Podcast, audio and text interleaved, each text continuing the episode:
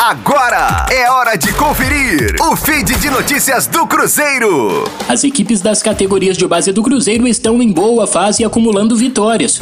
O time sub-17 vem de três triunfos em três rodadas no Campeonato Mineiro da categoria. No último jogo contra o Atlético em São João del Rei, a Raposa venceu por 5 a 0.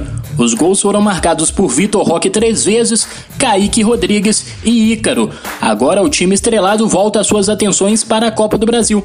Após empatar por 2 a 2 em Recife, a Raposa recebe o esporte quarta-feira às nove e meia da noite no Sesc Venda Nova. Uma vitória simples garante a vaga celeste.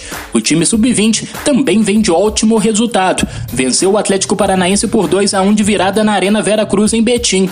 O jogo foi válido pela 14ª rodada do Campeonato Brasileiro Sub-20. Os gols da vitória cruzeirense foram marcados por Ageu, enquanto o time visitante balançou a rede com Danielzinho. Da Rádio 5 Estrelas, Matheus Liberato. Fique aí! Daqui a pouco tem mais notícias do Cruzeiro. Aqui, Rádio 5 Estrelas.